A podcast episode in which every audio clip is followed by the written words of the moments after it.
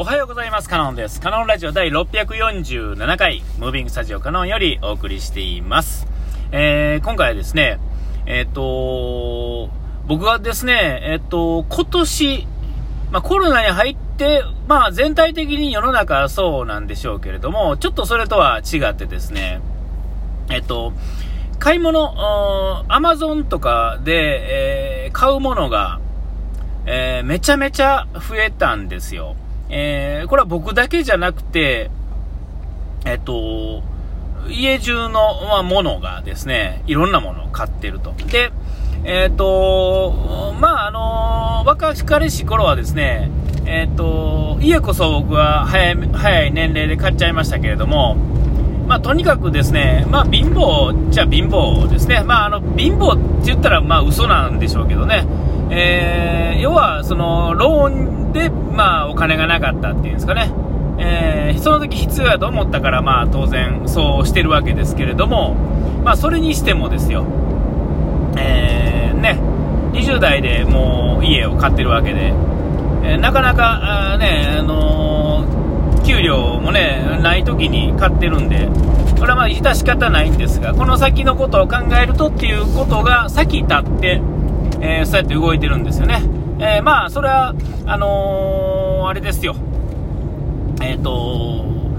まあ、結果正しかったんですが、えっ、と、今考えたら、まあ、無謀である部分も、まあ、あったと。ただ、まあ、ありがたいことに、まあ、うちはですね、まあ、両方ともの親がですね、その当時、えーね、あの、仕事も当然してましたし、えーね、別に何か、何もないわけですよね。えー大病を患う人も一人もいないんで、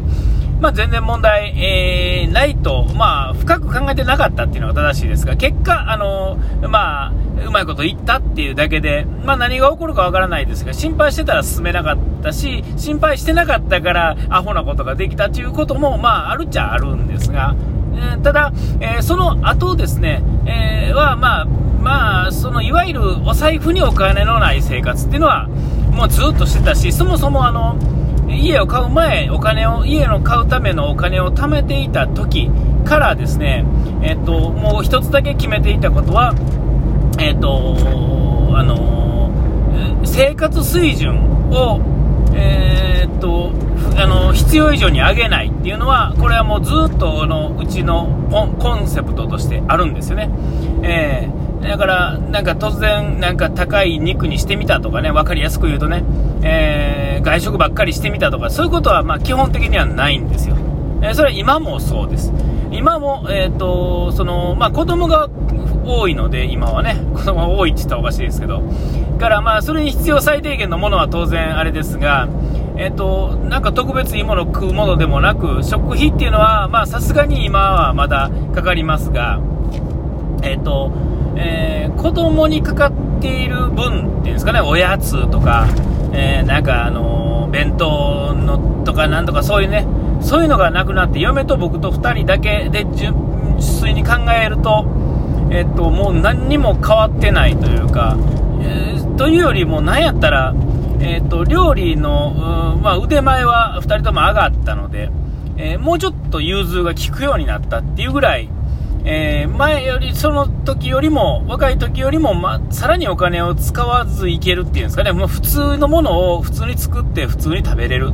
えーで、贅沢なものを、まあ、好まないというかですね、えー僕に関してはですね、ありがたいことにですね、えっ、と、肉がそんなに食べなくてもいい種類の人なんで、あれば食いますけどね。えー嫌いでもないですけど、えーだからといって食わないんですよね、えー全然。肉を見た瞬間に目がハートになるってことは、まあなんでか知らんけどないんですよ。理由はちょっとわからないんですね。えーただ、あの、もう今でもそうですが、基本的にやっぱりスイーツ的なものとか、そういうなんか、そういうものは大好きですから、えーでもまあ、それでもですよ。えーね、あのそんなに使わない。で、えーで、まあ、子供が小さくから大きくなっていく道中でかかってくるお金っていうのは、まあ当然ですが、どんどん上がっていくので、えーっと、ね、その、給料上がるスピードよりも当然上がるのがきつい。で、特に中学入ってから、えスピードね、お金のかかるスピードっていうのはもう全然違ってて、えー、だから、生まれたてとか、ちっちゃい頃ですね、幼稚園だとか小学校の低学年の時とっていうのは、えー、もう全然お金かからないんですよね、あれって、ああ見えてね、えー、かかってるようで。で、子供手当みたいなのもありますんで、えー、問題はその中学以降ですよね。えもうビビるぐらいお金かかるんで、うん、まあ、とはいええー、なんやかんや、まあ、いろいろね、逃げる術は、まあ、あるんだと思うんですが、うちはまあ、えっ、と、えっ、とね、いつや、一番下の子が、えっ、と、まあ、いいかなっていう、小学校、まあ、あの、黙ってても、風呂入ってなんとかってできるようになってからは、まあ、ちょっと限界が来てですね、嫁も働くっていう感じでですね、2人で働くっていうか、若い頃は2人とも働いてて、しばらく働いてて、まあ、まあ、裕福というかですね、貯金にいっぱいあって、で、それを元手を、元に、まあ、家を買うわけですけれども、で、まあ、その子供ができてなんやすることによって仕事を辞めて、で、まあ、子供が3人目、一番下の子が、まあ、手が離れるっていうかですね、まあ、ある程度ほっといても大丈夫な年齢だったら、まあ、まあ、お金いっぱいいるんで、えー、まあ、2人で働くと。で、まあ、これでなんとかすると。でも、だからといって、えー、っと、その贅沢はまあ、基本的にはする必要がなかったっていうんですかね。えー、で、まあ、特に僕はその、それ以外に僕の個人的なことで言うと、お酒飲まへん、タバコ吸わへん、ギャンブルしない、ね、飲み会とかも全然ない。えー、とにかくですね、僕はもうそういう意味ではめちゃめちゃお金のかからない、えー、種類の人間ですので、うん。で、まあ、その、大好きなもの全部封印してたっていうのもあるんで、もうびっくりするぐらいお金使わないっていうんですか年間に使うお金、えー、っとその一番使ってなかった年なんて、まあ、すごかったですね、えー、わからないですけどもう今やわからないですが、えー、どんな貧乏生活してんのっていうぐらいのクオリティしか使ってなかったと思います。はい。でまあそんなんはいいんですが、えー、それが続くとですねえー、っと今度今、その、アマゾンで物買ったりとか、ね、今、いろいろなものを買ったりしてるんですね。えー、で、えー、っと、すごいね、罪悪感が出てくるんですよ。まあ、言うたら、えっと、必要でないものっていうんですかね。まあ、あの、生きていくのに必要でないものばかりを今買ってるんですね、いろいろ。うん。なくても、当然今まで生きていけたわけですから、必要ないんですが、えー、そういうのを買っていく道中においてね、あの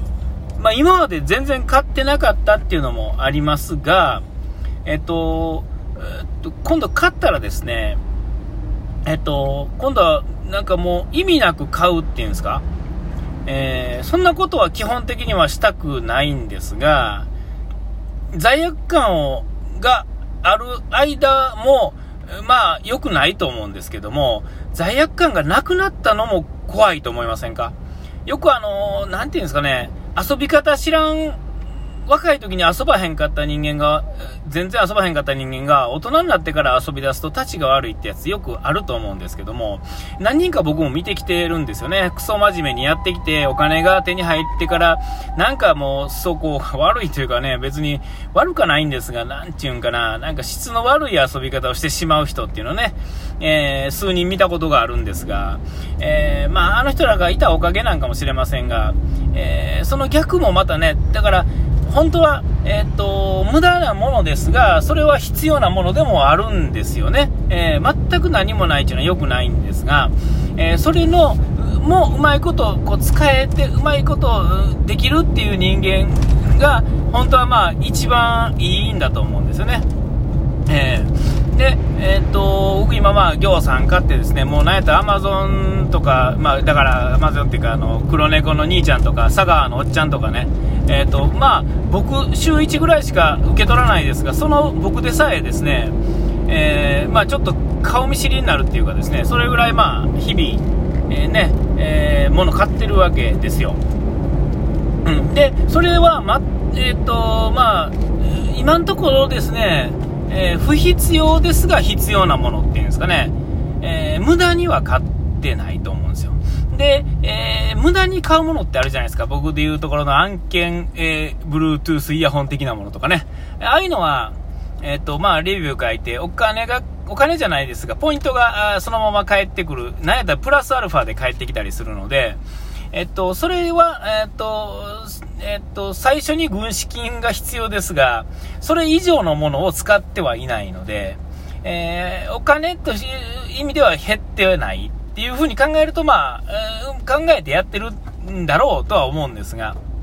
うん。あのー、その、えー、使い方っていうんですかね、えー、をもうちょっとこう、もうちょっとこう加速できて、えー、なおかつちゃんと意味のあるものっていうんですかね、えー、そういうものにしていきたいなと思って、その途中で今、ちょっと罪悪感がプラッとね、最近ちょろちょろと出てきたのが、えっ、ー、と、これをまあ間違った方向に振り切らないように、えー、ちょっと考えなあかんなと、うん。お金がね、あるわけではないし、今でもですね、えー、子供の学費にまあまあな額払ってるので、